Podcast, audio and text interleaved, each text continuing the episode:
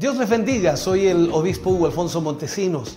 La palabra de Dios para nuestras vidas está llena de esperanza y nos muestra los principales pilares de la fe en nuestro Señor Jesucristo. Te invito a ver con mucha atención el siguiente mensaje. Esperamos que esta palabra pueda bendecir y fortalecer tu vida. Te invito a ver el mensaje de Dios. Juan capítulo 4 versículos 43 al 54. Leo la palabra del Señor, lo hago en el nombre de nuestro Señor Jesucristo. Dos días después salió de allí y fue a Galilea, porque Jesús mismo dio testimonio de que el profeta no tiene honra en su propia tierra. Cuando vino a Galilea, los galileos le recibieron, habiendo visto todas las cosas que había hecho en Jerusalén en la fiesta, porque también ellos habían ido a la fiesta. Vino pues Jesús otra vez a Caná de Galilea, donde había convertido el agua en vino, y había en Capernaum un oficial del rey cuyo hijo estaba enfermo. Este cuando oyó que Jesús había llegado de Judea a Galilea, vino a él y le rogó que descendiese y sanase su hijo que estaba a punto de morir. Entonces Jesús le dijo, si no veréis señales y prodigios, ¿no creeréis? El oficial del rey le dijo, Señor, desciende antes que mi hijo muera. Jesús le dijo, ve tu hijo vive. Y el hombre creyó la palabra que Jesús le dijo y se fue. Cuando ya él descendía, sus siervos salieron a recibirle y le dieron nuevas diciendo, tu hijo vive. Entonces él les preguntó a qué hora había comenzado a estar mejor. Y le dijeron, ayer a las siete le dejó la fiebre. El padre entonces entendió que aquella era la hora en que Jesús le había dicho, tu hijo vive. Y creyó él con toda su casa. Esta segunda señal hizo Jesús cuando fue de Judea a Galilea. Oremos al Señor. Padre, en el nombre de Jesús vamos ante su presencia dando gracias por su inmenso amor y por su inmensa misericordia. Gracias porque nos permite una vez más tener su palabra a nuestra vida y corazón. Y de esta manera, Señor, poder ministrar el corazón y vida de sus hijos y de sus hijas. Hoy más que nunca, Señor, necesitamos que su palabra pueda enseñarnos, mostrarnos su voluntad. Y quizás también, Señor, el modo en que usted actúa hacia nosotros. Le pedimos, Señor, revele esta palabra, denos la sabiduría, denos la capacidad para poder ministrar el corazón de su pueblo. Lo pedimos, lo rogamos en el nombre glorioso de Jesús. Amén y amén, Señor. Fuerte ese aplauso de alabanza al Señor. Aleluya. Bien, hoy hablaremos y usaremos como título B, tu hijo vive. Jesús sabía que debido a su creciente prominencia y popularidad que estaba de alguna manera en crecimiento, pronto él tendría una confrontación con las autoridades religiosas. Entre esas estaban, por supuesto, los fariseos. Eh, sin embargo, Jesús sabía que el tiempo aún no era el indicado para una confrontación religiosa, sobre todo en Jerusalén. Así que regresó a Galilea. Allí comenzaría un amplio ministerio del que apenas Juan nos da detalles, eh, pero al que los otros tres evangelistas dedican bastante espacio para hablar acerca del ministerio de Jesucristo. Seguramente esto se deba a que Juan escribió después de los otros evangelistas y de alguna manera conociendo los escritos que ellos habían eh, eh, realizado, quiso evitar repetir aquellas, eh, aquellos sucesos de la vida del Señor Jesús que ya habían sido de alguna forma relatados.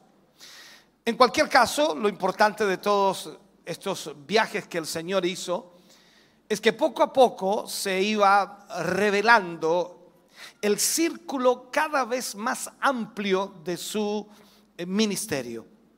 Galilea era la tierra de Jesús en sí, porque allí él creció.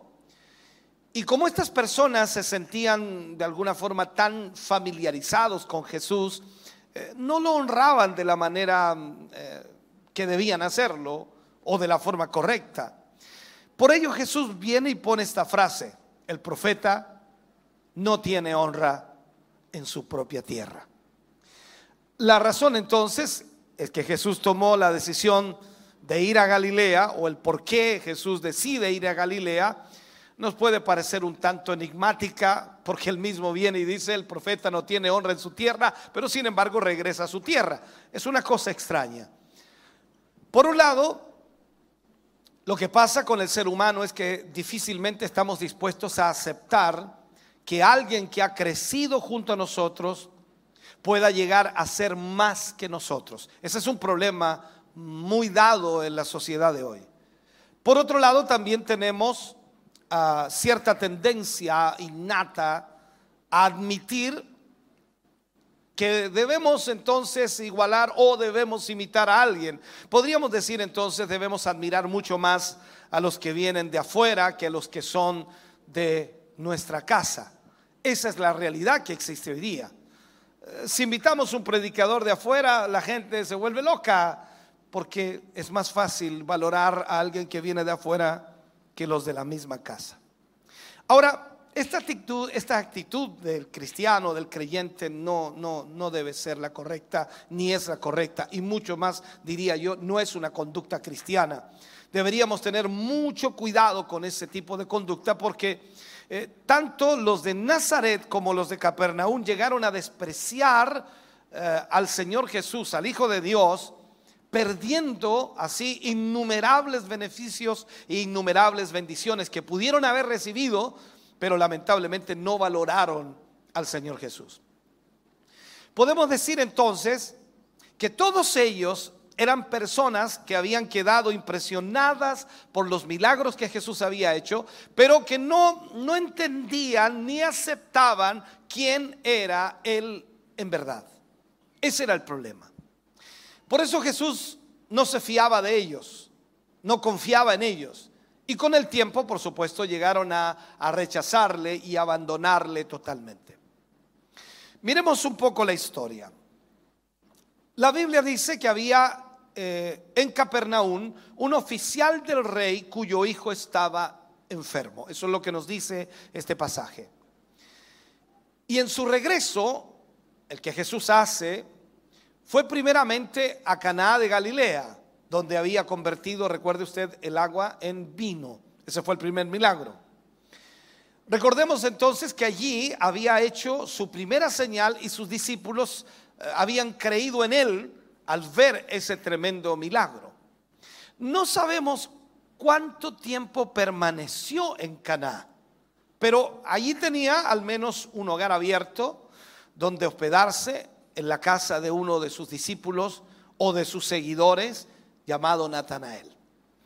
Pronto la, noticia de su llegada a, a ese lugar se divulgó por todas las ciudades de alrededor y la Biblia nos dice que alguien se interesó especialmente por poder acercarse o poder ir donde estaba Jesús y ese fue el oficial del rey que vivía en Capernaum aproximadamente entre unos 25 a 30 kilómetros de Caná de Galilea. Este oficial tenía a su hijo enfermo y no dudó rápidamente eh, ir hasta donde Jesús estaba para rogarle que le ayudara y ojalá sanara a su hijo. Evidentemente tenía, por supuesto, la pasión, la urgencia eh, de de lo que puede sentir un padre cuando su hijo está enfermo y sobre todo estar a punto de morir. Entonces estaba desesperado y lo más que deseaba era que su hijo recibiera sanidad por el poder del Señor Jesús. Entonces, esto nos recuerda una vez más que la enfermedad, la muerte, no hace distinción entre personas. O sea, ya sea rico, sea pobre, sea niño, sea adulto, la muerte no hace distinción. Y por esta razón es necesario que estemos preparados para enfrentarnos a la muerte, cualquiera sea nuestra edad o condición. ¿Por qué? Porque no sabemos en qué día, en qué hora nos enfrentaremos a ella. Si imaginamos de alguna forma o tratamos de entender la angustia que tenía el padre viendo a su hijo enfermo y que poco a poco su hijo iba perdiendo su vida o veía que su hijo iba extinguiéndose en su vida sin que él pudiera hacer nada. Esa angustia es terrible para un padre. Porque es triste ver a un hijo que llega a la sepultura antes que su padre. Lo normal sería que los hijos entierren a sus padres y no que los padres entierren a sus hijos. Entonces, a pesar de la angustia del padre, a pesar de lo que estaba viviendo por la inminente pérdida de su hijo, él se da cuenta de que nada le servía el poder que tenía, ni la buena vida que llevaba, ni el trabajo que ejecutaba para el rey. O sea, nada de eso le servía para poder de alguna forma salvar la vida de su hijo. Sin embargo, cuando él escucha que Jesús estaba en ese lugar, se le abre una esperanza. O sea, dejó a su hijo allí enfermo y programó el viaje para poder ir hasta Canaán, para ir a buscar a Jesús. Eso fue lo que hizo este padre. Por supuesto, dada la, condición y también por viendo la situación, viendo las circunstancias, bien podría haber enviado a algún mensajero, podría haber enviado a algún criado, podría haber enviado a un familiar, en fin, pero él sencillamente decide ir donde Jesús estaba. Tomó la decisión de dejar a su hijo enfermo e ir personalmente a encontrarse con Jesús, lo que por supuesto nos demuestra de que este hombre de alguna manera creía en el Señor Jesús. Ah, para decirlo más breve, tenía fe en el Señor Jesús. No sabemos el grado de interés o de identificación que había en este hombre con el ministerio del Señor Jesús? No lo sabemos. Porque ya el Señor estaba desarrollando su ministerio anteriormente en Capernaum. Evidentemente había oído hablar de él y tenía quizás información eh, suficiente o necesaria para que la fe pudiera crecer en él y de esa manera haber llegado a, a germinar en su corazón esa fe en Jesucristo. En cualquier caso, si lo vemos y lo analizamos, no cabe duda de que la aflicción en este hombre despertó a este hombre de su comodidad y quizás de su letargo, impulsándolo a buscar a Jesús. Eso es lo mismo que sucede en nosotros. Cuando nosotros tenemos algún conflicto, alguna aflicción, algún problema, alguna circunstancia difícil, somos despertados de nuestra comodidad y somos movidos de nuestro letargo e impulsados a buscar al Señor Jesús porque sabemos que en Él encontramos la respuesta para nuestra vida. ¿Qué hizo este hombre? Llegando donde Jesús le rogó. Y las palabras que él usa son importantes aquí. Él dice, te ruego que desciendas para que sanes a mi hijo, parafraseando lo que él dice. Ya hemos señalado que su hijo estaba enfermo o a punto de morir, que eso es lo que la Biblia dice. Por lo que él entonces viene donde Jesús para pedirle que le ayude en forma urgente. El asunto era realmente urgente. Su hijo estaba muriendo. Así que nos imaginamos que el padre hace lo que todo padre haría, una petición de forma insistente y desesperada para que el Señor Jesús lo acompañara. Aunque el padre tenía fe, y quizás la fe suficiente para llegar hasta donde Jesús estaba, porque eran 25 a 30 kilómetros que recorrió para llegar donde Jesús estaba y hacerle su petición. Usted recorrió hoy 14 kilómetros para llegar aquí, aunque se vino en vehículo, otros se vinieron en bus, alábale si puede. Este hombre se fue de a caballo. Estoy tratando de hacer una comparación para que usted entienda. Entonces, este padre tenía fe, pero no sabemos si era la fe suficiente Sabemos que era suficiente para llegar donde Jesús estaba y hacerle la petición. Y quizás aquí nosotros, ya al comenzar a introducirnos en este pasaje, podemos darnos cuenta aquí de dos errores que el Señor quería de alguna forma corregir por las palabras y las frases que el Señor le habló a este hombre. El primero de ellos, lo que Dios hace, es que este hombre había dado por sentado de que para sanar a su hijo Jesús tendría que ir hasta Capernaum. Eso es lo primero que vemos que este hombre dice. Porque si bien creía que donde Jesús estuviera, la enfermedad era sanada o huiría de su presencia, entonces podemos darnos cuenta que la fe a este hombre no le alcanzaba para que pudiera en otras palabras, creer que Dios podría hacer un milagro a distancia. Por eso es la petición, que quería que fuera hasta su casa para que sanara a su hijo. Él no imaginaba, ni siquiera tenía la fe para creer que Dios a distancia podía hacer un milagro. El segundo error por el que Jesús se lamentó fue porque este hombre como muchos otros hombres y como muchos de nosotros, aunque había oído acerca de Cristo y había visto muchos milagros acerca de Jesús, que por supuesto no están aquí escritos, estamos hablando del segundo milagro, pastor, ¿cómo iban a haber milagros? Recuerde que Juan también dice que si todas las cosas se hubieran escrito, las que hizo Jesús, no cabrían los libros en la tierra para contener todo lo que hizo Jesús. Jesús no hizo tan solo esos milagros que aparecen en Mateo, Marcos, Lucas y Juan hubieron miles de milagros. ¿Cómo usted puede expresar? Dice, le traía a los enfermos desde la mañana hasta la tarde y los sanaba a todos. Entonces, no estoy hablando de los milagros que aparecen escritos, sino que estoy hablando de que sin duda este hombre tiene que haber oído de muchos milagros que el Señor hizo y de esa manera entonces él alimentaba también esta realidad. Y la confianza tenía que ser constantemente alimentada por nuevas señales y nuevos prodigios. Entonces, el problema de este hombre quizás estaba enfocado en ver milagros para poder creer más. Le costaba creer en Cristo y le costaba creer en su palabra si no iba acompañada por algún milagro.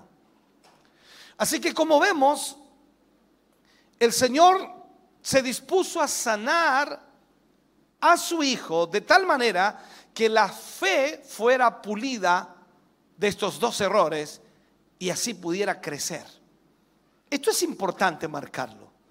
De hecho, notemos que a pesar de la urgencia que tenía este hombre del estado de su hijo que estaba muriendo, Jesús comenzó por tratar con la fe del Padre y no por la urgencia de su hijo. Y a veces nosotros también actuamos de la misma manera este, que este hombre. Queremos que Jesús haga algo allá o acá o en esto o en esto otro. Y no entendemos que lo que Dios hará será tratar con nuestra fe. Todo esto nos debe hacer pensar que en nuestras propias vidas y en nuestras propias circunstancias Dios está más interesado en fomentar nuestra fe o acrecentar nuestra fe para librarnos de todos los problemas que pudiéramos tener. ¿Qué le dice Jesús a este hombre? Jesús le dice, si no viereis señales y prodigios, ¿no creeréis? Esta pregunta también es importante para nosotros. Si usted no ve señales y prodigios, ¿no creerá en el Señor? Eh, gracias por su respuesta. ¿Qué hizo Jesús aquí? Reprendió a los que de alguna forma dependían de las señales y las maravillas antes de que pudieran creer. Esto es la frase que nosotros hoy día escuchamos en muchos lugares. Ver para creer. Dios está diciendo, no, tú tienes que creer en mí sin ver. Eso es fe. Recuerda lo que dice la Biblia en el libro de Hebreos, capítulo 1, versículo 1. Es pues la fe, 11.1, perdón. Es pues la fe, la certeza de lo que se espera, la convicción de lo que no, de lo que no se ve. Eso es fe. Entonces, podría parecer aquí que Jesús fue duro con el hombre. Este hombre deseaba que su hijo fuera sanado. Pero se había encontrado Jesús con muchos en Galilea que solo estaban interesados en sus milagros. Y no hay duda de que mucha gente también se interesa más en los milagros de Jesús que en Jesús. ¿Me, me siguen eso, no? Entonces, por consiguiente, lo que hace Jesús es cuestionar también a este hombre. Lo cuestiona en su petitorio. ¿Qué estaba haciendo el hombre? Pidiéndole a Jesús que sanara a su hijo, que fuera con él hasta el lugar donde vivía y pudiera sanar a su hijo. Era una buena petición, pero Jesús va más profundo y se da cuenta de los errores que este hombre tiene, como también se da cuenta de sus errores y mis errores cuando le pedimos algo a Dios. Entonces, veamos esto. Señales y maravillas pueden llevar a una persona a creer en Dios, no hay duda. Y pueden validar incluso a un hombre de Dios cuando Dios usa a alguien para hacer señales y maravillas. Pero también puede no tener efecto en una persona. O sea, las señales y maravillas de Dios evidentemente son cosas buenas, sin embargo, no debieran ser el fundamento de nuestra fe. ¿Por qué? Porque ¿qué pasa si usted ve señales y creyó y después no ve ninguna señal más? ¿Qué va a pasar? Va a dejar de creer. No sé si me sigue en eso no deberíamos aprender de ellas para que de alguna manera nos prueben que Dios es real. No deberíamos buscar las señales y usarlas como fundamento de nuestra fe. En sí mismas las señales y las maravillas no pueden cambiar un corazón. ¿Por qué? Porque cuando miramos nosotros la Biblia, encontramos a Israel que vio señales increíbles en el monte de Sinaí, las señales en Egipto, las señales en el desierto, por todas partes, señales y más señales y más señales, pero nunca cambió su corazón. Incluso Israel escuchó la voz de Dios en tiempos de Moisés. No obstante, después, que hicieron? Adoraron un becerro de oro. Entonces, las señales a veces no son una evidencia de que alguien crea en Dios. La gente se vuelve loca cuando hay una señal o una maravilla que Dios puede hacer y sin duda lo puede hacer. Pero eso no debe ser el fundamento de nuestra fe. Si las personas solo se quedaran admiradas por el extraordinario poder de los milagros, estarían perdiendo de vista su verdadero propósito. Porque el verdadero propósito es mostrar a Cristo Jesús, el Hijo de Dios. ¿Y para qué? Para que podamos creer en Él y para que podamos tener vida eterna. Aquí lo importante no son los milagros, pueden ocurrir, pueden suceder, van a ocurrir de vez en cuando, todos los días, no lo sé, pero lo más importante es que tenemos a Cristo y Cristo es el fundamento de nuestra vida cristiana y nosotros debemos creer en Él porque en Él tenemos vida eterna.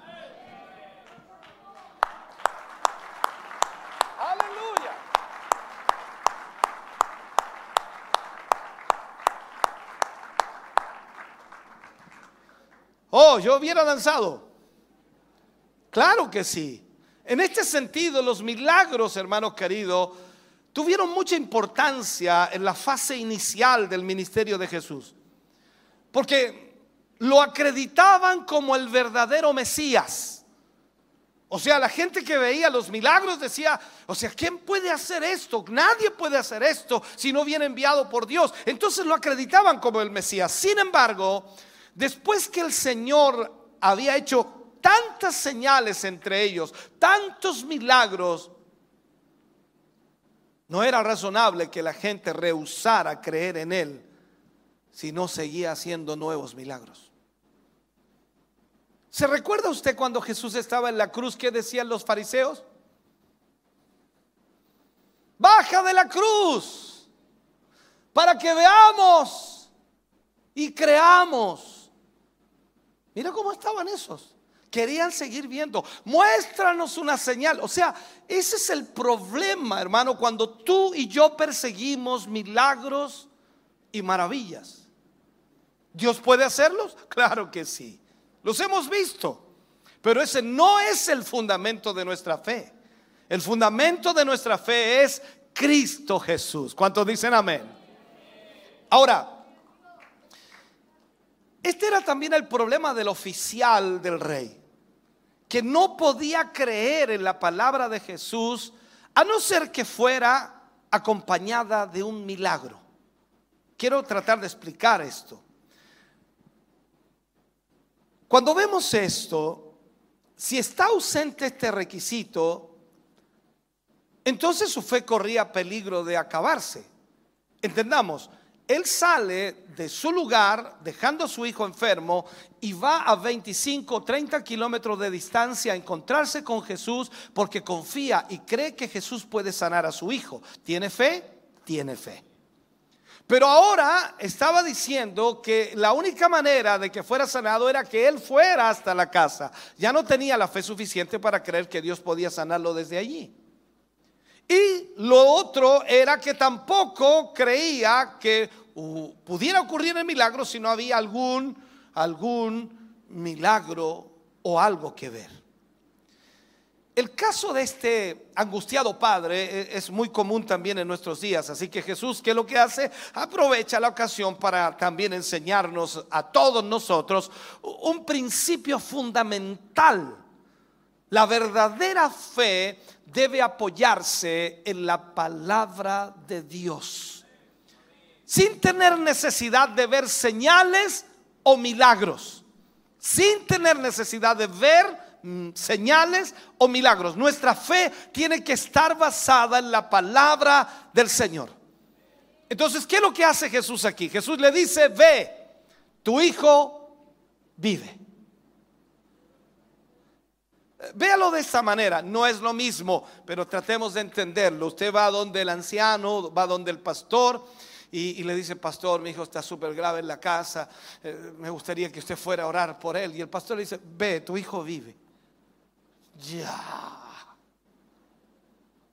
¿Qué haría usted?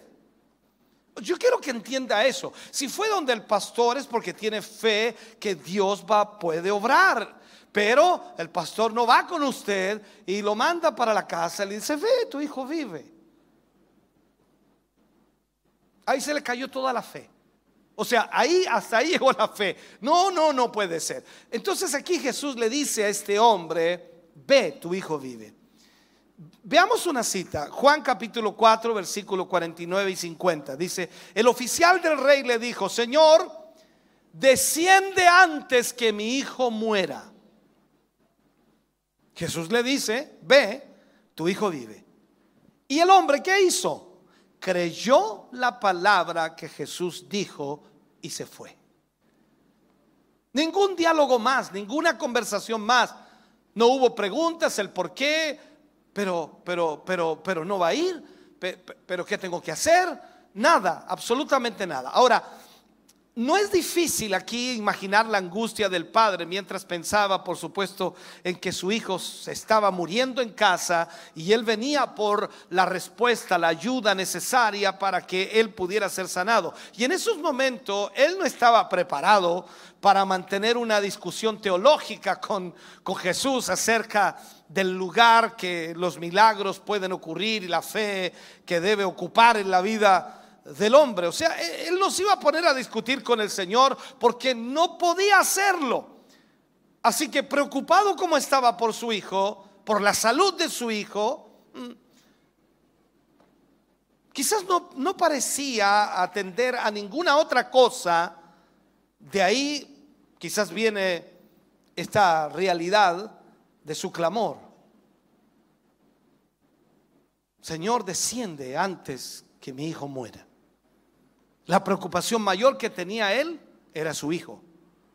Pero como hemos dicho, el Señor no solo veía la necesidad del hijo enfermo, sino también estaba preocupado por la fe de ese padre. Eh, ¿Cuántas veces le ha pasado a usted que está orando o pidiendo al Señor por alguien y ahí no hay respuesta?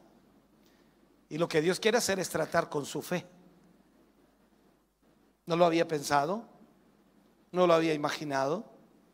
Dios quiere tratar con su fe. Usted está desesperado por su hijo, su hija, su esposa, su esposo o por alguien y usted le pide al Señor y yo sé que tú vas a orar, Señor, yo sé que tú eres grande, que tú eres poderoso, yo sé que tú lo puedes hacer, para ti no hay nada imposible y usted pone todos los versículos que quiera y lo que quiere el Señor es tratar con su fe. Y después que usted termina la oración, su hijo sigue enfermo, su hija sigue enferma, su esposa sigue enferma y dice, pero Señor, ¿qué pasó? ¿Qué pasó? Dios quiere tratar con su fe. De hecho, casi nos atreveríamos a decir que el punto central de todo este pasaje o de toda esta historia tiene que ver con la fe del Padre más que la sanidad del Hijo. Esa es la realidad de esta historia. Fíjese en este detalle. El Señor atendió a la súplica del Padre, pero no como el Padre lo esperaba. ¿Qué esperaba el Padre? Esa es nuestra realidad, ¿no? ¿Qué esperaba Él? Voy a ir donde Jesús y le voy a pedir que venga conmigo a mi casa para que sane mi hijo y todo se va a solucionar. Jesús no hizo eso. ¿Cuántas veces usted le ha pedido a Dios que haga algo de tal y de tal manera? Señor, si esto es tuyo, será así. Y Dios no está ni ahí. Disculpe que haya hecho eso, pero es la verdad. Entonces, no lo acompañó hasta Capernaum, en donde estaba su hijo enfermo. Tampoco hizo ninguna señal ni tampoco apeló a ninguna emoción o ningún sentido emocional. Lo único que le dio fue su palabra. Ve, tu hijo vive. Y, yo sé que usted dice, oh, no, es extraordinario. Eh, sí, pero si a usted le dicen eso, ¿cómo queda? De esta manera, hermano querido, se subraya entonces la lección que Jesús estaba intentando enseñarle a este hombre y también a nosotros. La fe debe descansar únicamente en la palabra de Dios. Y es importante que nos preguntemos cuál era el contenido de la fe de este padre. ¿Cuál era el contenido de la fe de este padre? Dice inmediatamente, dice inmediatamente se fue. ¿Por qué? Porque la palabra de Dios le dijo a él lo que tenía que hacer. Entonces la fe, la fe verdadera, no consiste en creer cualquier cosa, eso estamos claros. Eso fácilmente puede ser su, no sé, superstición. No es creer cualquier cosa. Hay que, hay que aclarar que desde una perspectiva bíblica, la fe que Dios espera de nosotros debe estar basada en su palabra revelada. Y esta es la razón por la que Pablo también, por supuesto, afirmaba eh, lo siguiente allí en el libro de Romanos capítulo 10, versículo 17. Así que la fe es por el oír y el oír por la palabra de Dios. O sea, usted no puede tener fe si no escucha palabra de Dios. Es imposible que usted tenga fe. Como vemos entonces hay una estrecha relación entre la fe y la palabra. Creemos que es muy importante subrayar esta relación entre la fe personal y subjetiva con la palabra de Dios, aquello que objetivamente debe, debemos creer realmente. Cuando esta relación se rompe, se quiebra, se divide, ese nuevo tipo de fe entonces no agrada a Dios y puede ser peligrosa incluso para la persona porque no está basada en el principio de Dios. Por ejemplo, una persona católica, y déjeme sacar esto, disculpe si hay algún católico escuchándome, pero no quiero ofenderle, solamente quiero aclararle esto. Una persona católica presume de la fe que tiene en su santo o en su virgen favorita. La Guadalupe, la Carmen, la María, la no sé cuál sea, no importa. Pero hay que preguntarles, hay que preguntarles y al mismo tiempo preguntarse, ¿dónde ha mandado Dios en su palabra que debamos depositar nuestra fe en santos o vírgenes? Entonces nos damos cuenta que ya estamos fuera de la palabra porque nuestra fe se fundamenta en la palabra. Lo que vemos entonces es que de hecho Dios prohíbe poner nuestra confianza en cualquier cosa que no sea Él mismo. Porque todo lo demás es idolatría que Dios condena y aborrece. La fe que Dios espera de nosotros es una respuesta positiva a lo que Él ha revelado en su palabra. Fuera de eso, hermano querido, fuera de eso, no hay garantías de que Dios nos vaya a conceder todas nuestras peticiones. Fuera de eso, no hay forma de que Dios conceda sus peticiones.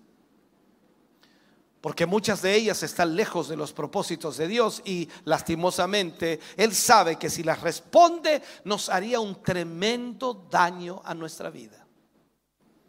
Entonces es fundamental enfatizar esto. Porque cuando tristemente las cosas no ocurren como nosotros habíamos esperado, como nosotros habíamos imaginado, o con facilidad en lo que esperábamos, inmediatamente acusamos a Dios de, de habernos defraudado. Yo confié en el Señor y yo creía que el Señor me iba a ayudar. Y yo creía que en ese día el Señor me iba a sanar y no me sanó.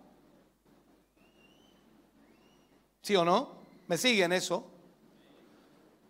Cuando en realidad el problema es que nosotros habíamos creído algo a lo que Dios en ningún momento se había comprometido a hacer con nosotros. No sé si me entiende.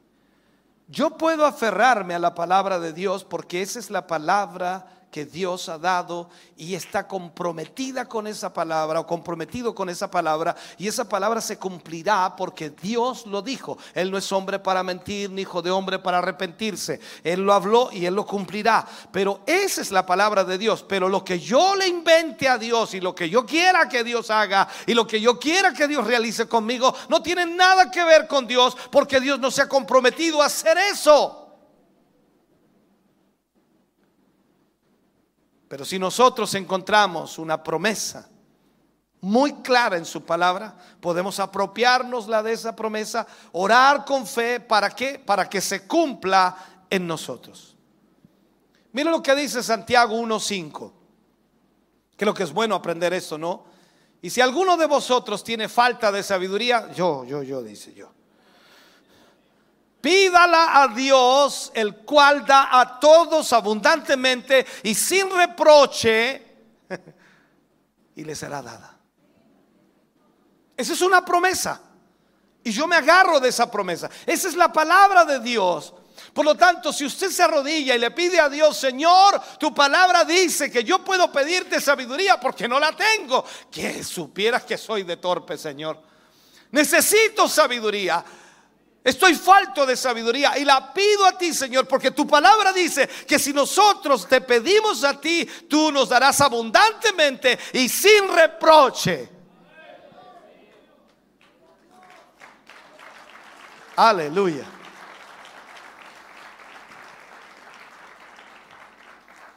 Aquí tenemos una promesa concreta. Esto, es un ejemplo.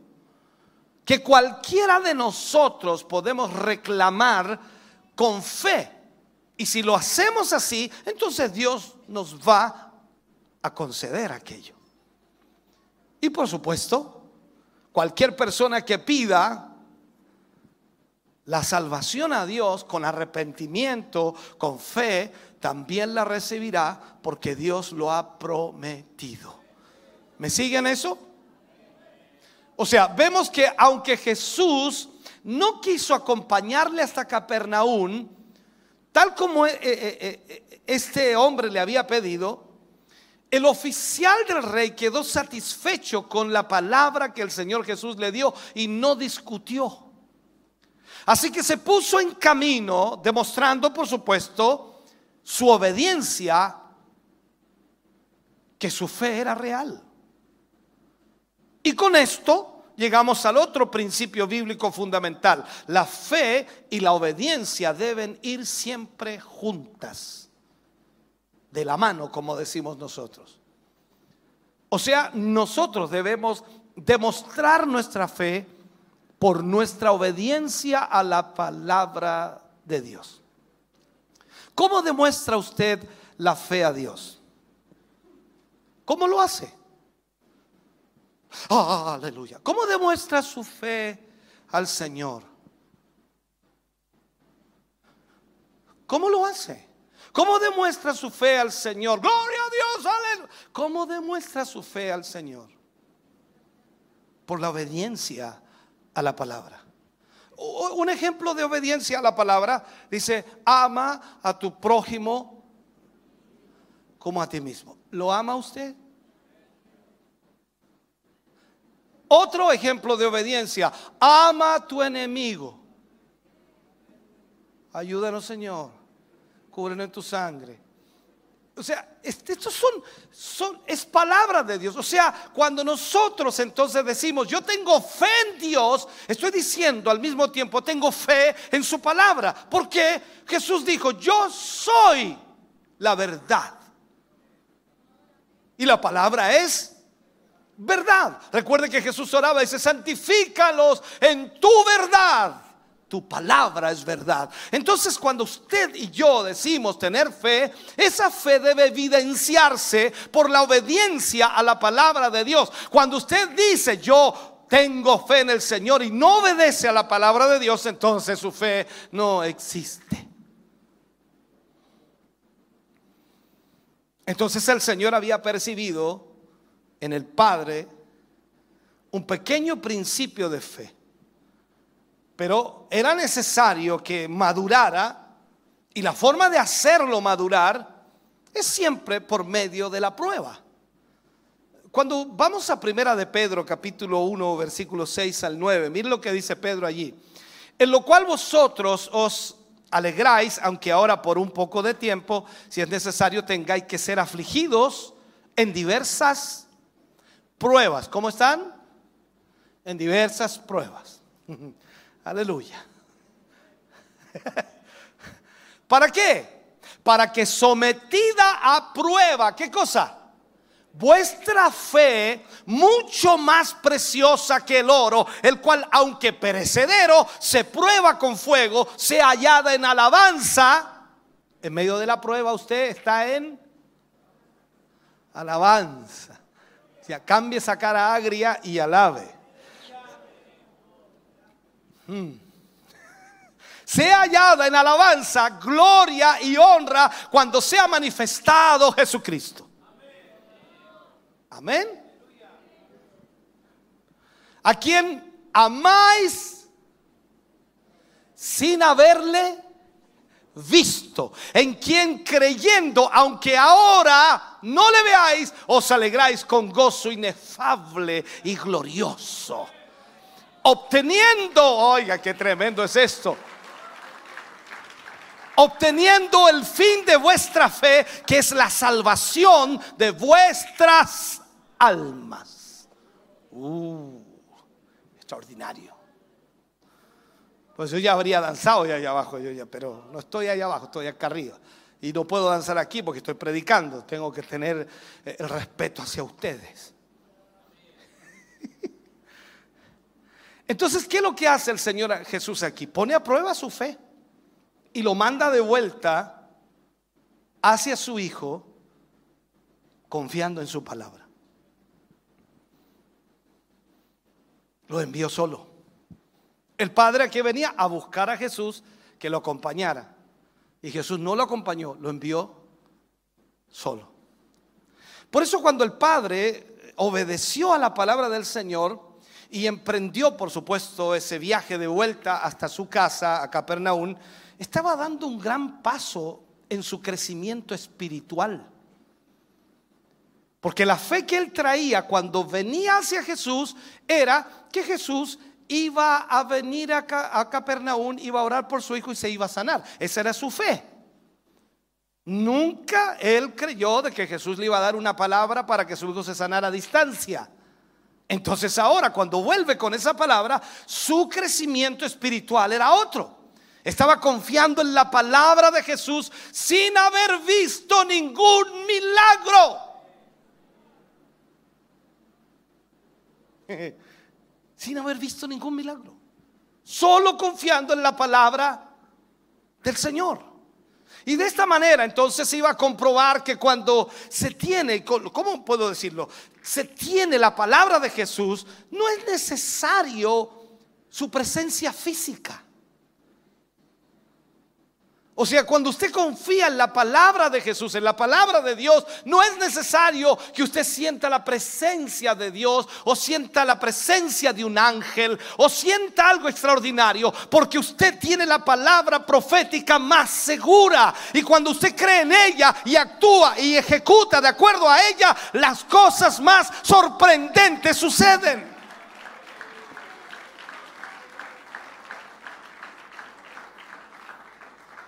Ahora, cuando ese hombre vuelve, ya no sabemos a qué distancia iba, pero cuando los criados vieron que su hijo se mejoró, ellos fueron a avisarle. Sus siervos salieron a recibirle diciendo, tu hijo vive. Pensemos un poco. Durante ese viaje de regreso, porque aquí podríamos nosotros preguntar, ¿cuánto le dura la fe a usted?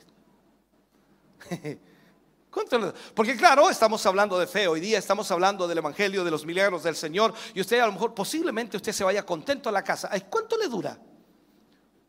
A la salida del callejón se acabó. Kilómetro 7 se acabó. Entrando a la ciudad se acabó. Llegó a la casa y se acabó. Piense lo que le estoy diciendo. ¿Por qué le digo esto? Porque cuando este hombre comienza a regresar hasta su casa, eran 30 kilómetros, habría un sinfín de pensamientos que se agolparían en la mente y más encima el diablo metiéndole cosas en la cabeza, porque eso es lo que hace el enemigo. Entonces, pero aún así la palabra de Jesús que él había creído le infundía nuevo ánimo y seguridad, paz. Algo incomprensible llenaba su corazón porque Jesús le dijo, ve, tu hijo pide. Es impresionante. Y tiene que haber pensado este hombre en la vuelta a su casa, ese sería impresionante que mi hijo ahora se hubiera sanado. O sea, Jesús tiene un poder pero extraordinario.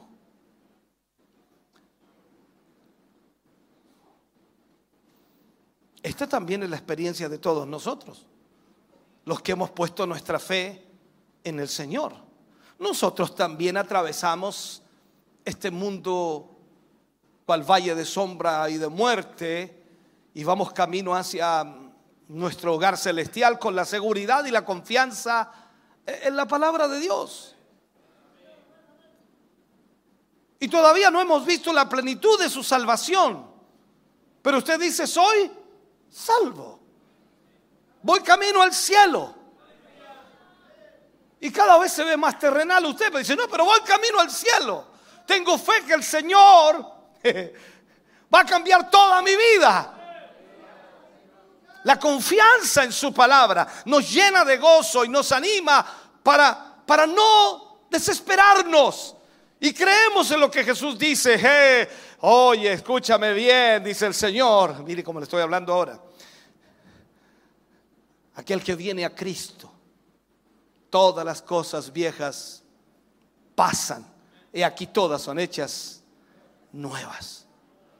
Entonces vemos que Dios tiene una promesa para nosotros y nosotros debemos aferrarnos a ella, a la palabra de Dios. Entonces, viendo aquí esta historia, los, eh, los siervos del oficial notaron la, la súbita mejoría del enfermo, del niño, del joven, no sabemos qué edad tenía, y no tuvieron paciencia para aguardar la llegada del Padre, sino que simplemente le salieron a encontrar, fueron de camino a, encontrarle. Entonces el Padre averiguó en qué momento el niño había comenzado a estar mejor y vio que por supuesto había tenido lugar a la misma hora en que Jesús le había dicho, tu hijo vive. Oh, aleluya. O sea, la conclusión inevitable a la que llegó es que la sanidad repentina de su hijo tenía o había tenido que ver directamente con las palabras que Jesús le había dado. No era una casualidad, eran las palabras de Jesús que sanaron a ese niño. Entonces, con esto el padre tuvo que aprender algo importante, que el método elegido por Jesús para sanar a su hijo era mucho mejor que el método que él había escogido o había propuesto para que se sanara. ¿Cuál era el método de él? Traer a Jesús. Notemos que su hijo fue restablecido un día antes de lo que habría sido sanado por Jesús si él hubiera ido hasta esa casa, a Capernaum, para realizar el milagro. Usted y yo sabemos que Jesús sabe todas las cosas. El futuro lo conoce Él. El niño, ¿cómo estaba? Enfermo, muriendo. Un día más para ese niño posiblemente hubiera sido la muerte. Eh, posiblemente hubiera llegado Jesús y lo resucita, ok.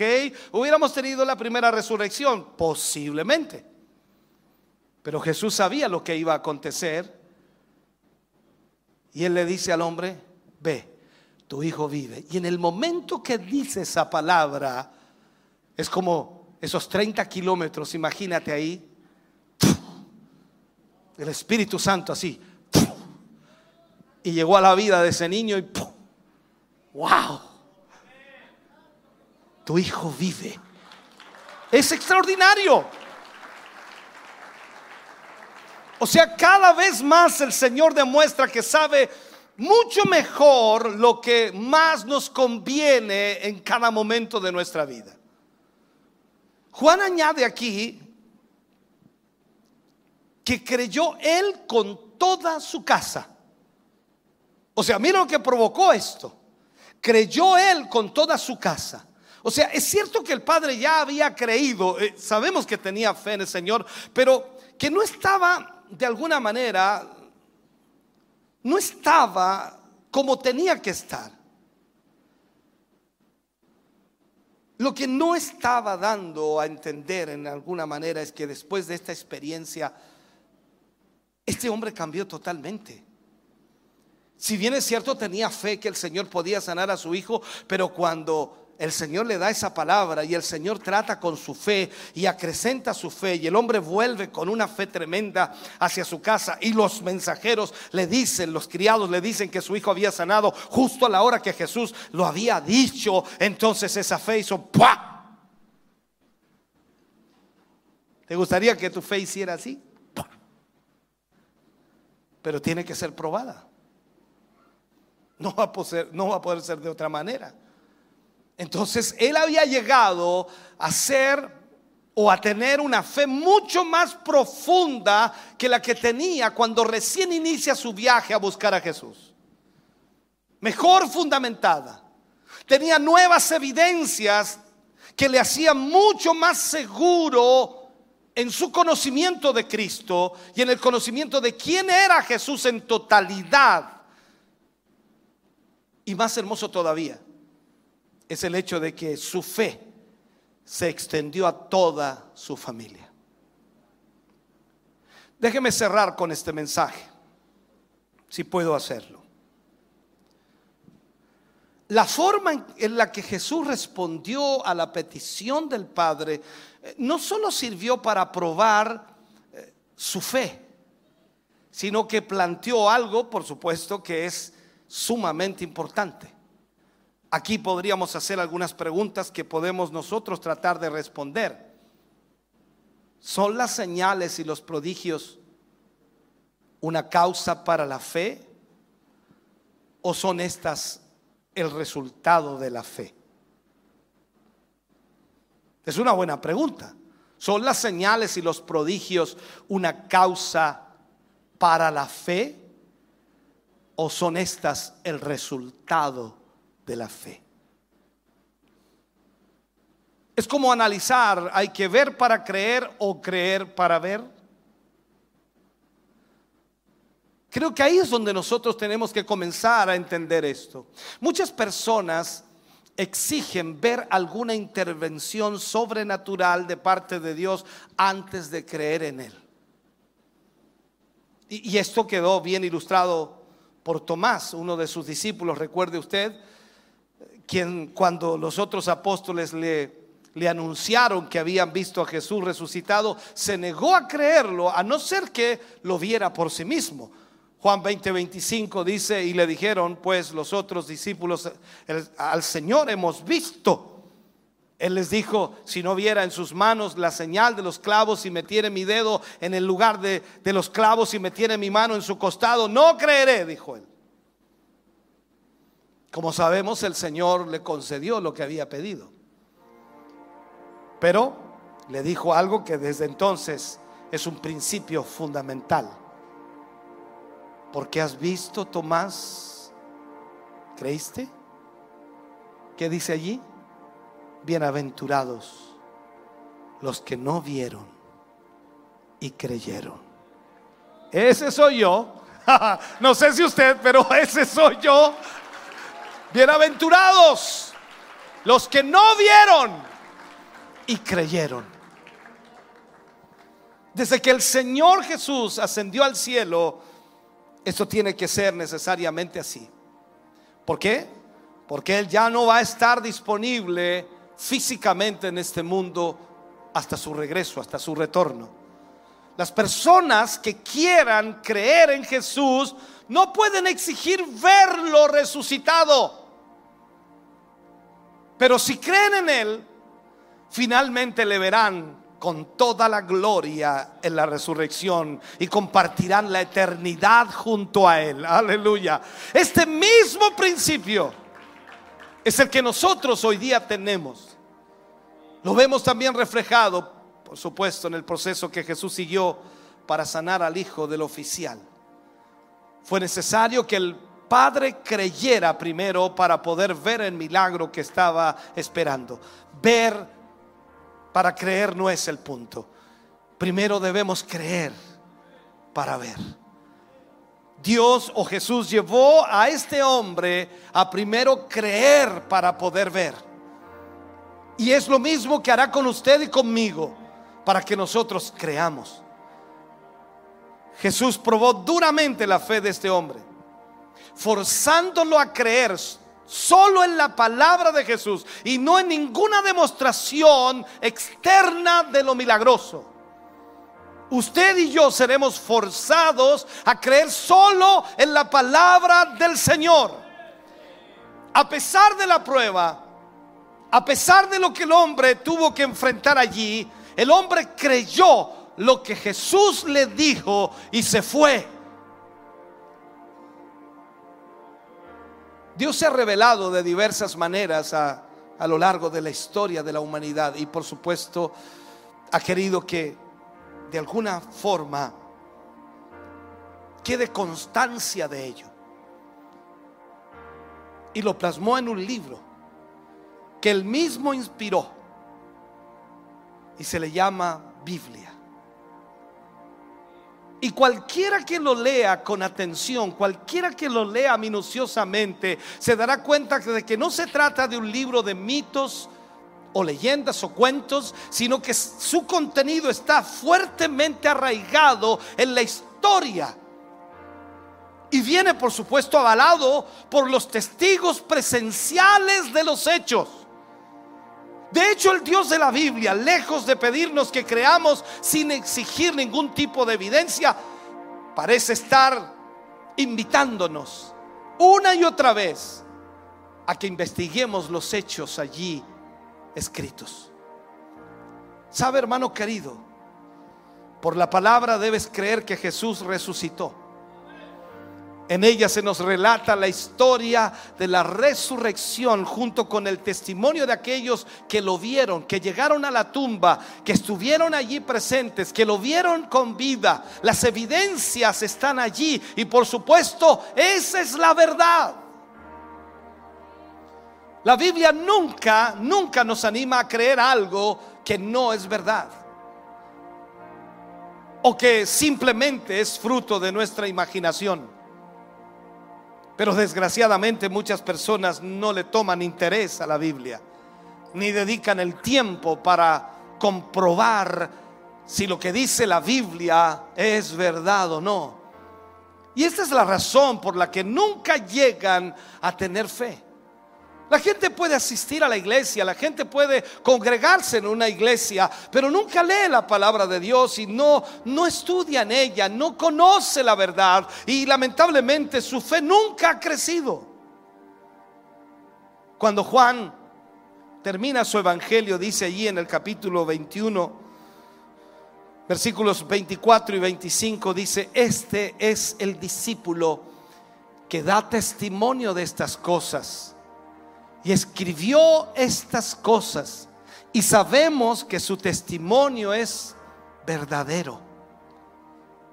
Y hay también otras muchas cosas que hizo Jesús, las cuales si se escribieran una por una, pienso que ni aún en el mundo cabrían los libros que se habrían de escribir. O sea, piensen esto. De esta manera Juan entonces nos revela cuál fue el propósito por lo que se escribió su evangelio. Era proveer evidencia de primera fuente sobre la venida del Hijo de Dios a este mundo. Y dice que lo relatado en su evangelio solo era una pequeña muestra de todo lo que Jesús había hecho pero que esa pequeña muestra era suficiente para generar la fe en cualquiera que de forma sincera desee conocer la verdad. Por eso, a partir de aquí Dios espera que los hombres depositen su fe en el Señor. Porque si quieren ver y participar de todas aquellas cosas nuevas, maravillosas que Él ha preparado para nosotros, debemos llevarnos entonces o debemos llenarnos de fe, tal como lo hizo este hombre cuando sus criados le dijeron, ayer a las siete le dejó la fiebre. El oficial estaba tan seguro de que su hijo estaba vivo y bien que no tenía ninguna prisa, ninguna urgencia por volver a casa, como si, como si tuviera que llegar a tiempo para buscar a otro doctor. No, no, no. Tomó su camino sin prisa y con calma, confiado en la verdad que Jesús le había dicho. ¿Caminas tú también así hoy? Cuando lees la palabra lo que Dios puede hacer, caminas confiado, o preocupado, desesperado. Este fue el segundo milagro que hizo Jesús. La primera señal persuadió a sus discípulos. La segunda señal persuadió a un oficial judío y a su casa. El milagroso poder de Jesús, hermano querido, desarrolló una fe aún más grande, tanto en el oficial como en su familia. Él había creído antes, pero como decimos nosotros, ahora cree más. Usted había creído en el Señor antes, pero debe creer más. Su fe se debe profundizar por su experiencia personal con el poder de Dios y con lo que Dios puede hacer a medida que usted lee la palabra, a medida que usted se introduce en ella, comienza su fe a acrecentarse. Y usted sabe que tiene un Dios ilimitado, que tiene un Dios que no tiene límites, que tiene un Dios todopoderoso, que tiene un Dios que puede hacer lo imposible, que tiene un Dios que no tiene barreras, que tiene un Dios que no tiene obstáculos, que tiene un Dios que nada lo detiene, que tiene un Dios que no hay nada que Él no pueda hacer. Ay, ayúdeme hermano, que tiene un Dios tan grande que no hay límites para Él. Él es más alto, Él es más ancho él es más grande que todo. Por lo tanto, cuando usted lee la palabra, tiene ese Dios, sirve a ese Dios. Y cuando usted cree en ese Dios, su fe se acrecenta.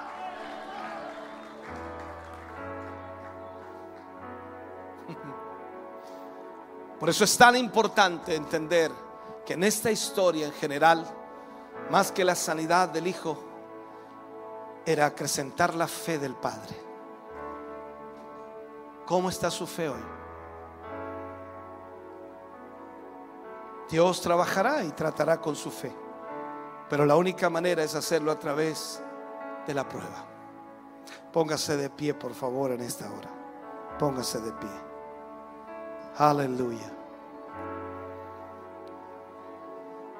Yo espero que esta palabra le ayude a usted a entender quizás lo que está viviendo, experimentando, sufriendo no lo sé.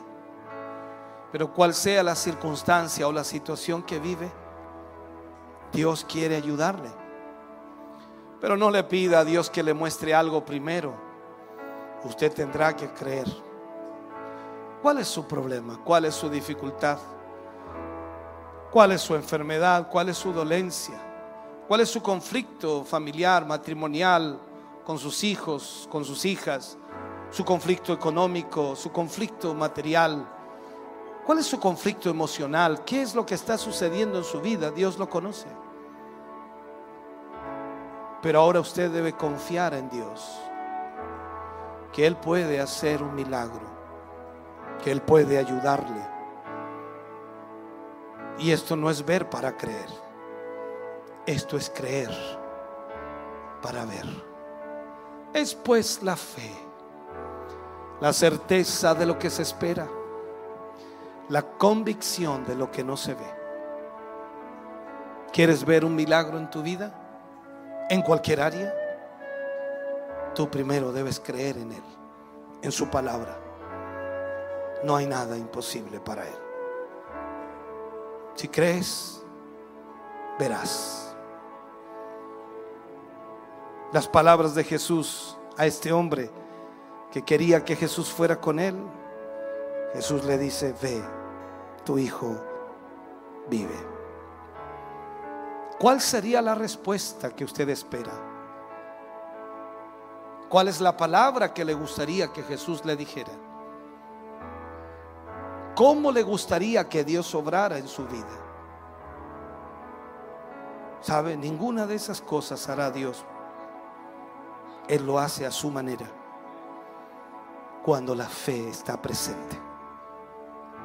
Quiero orar en esta noche en una forma especial. No tenía planificado este llamado, pero creo que la palabra nos ayuda a entender que eso es lo que debemos hacer. Usted está viviendo situaciones difíciles y no ha logrado poder lidiar con ellas o solucionarlas. Porque quizás usted no puede. Pero el Señor sí puede. La pregunta que debe contestar es si realmente creerá que Él puede.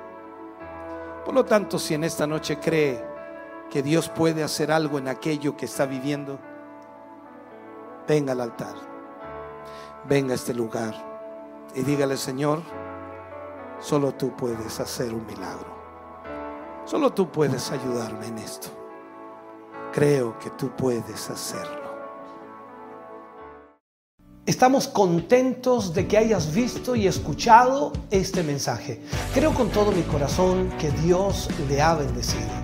Quiero invitarles a suscribirse a mis redes sociales, donde tenemos contenido que le ayudará a alimentar su vida espiritual.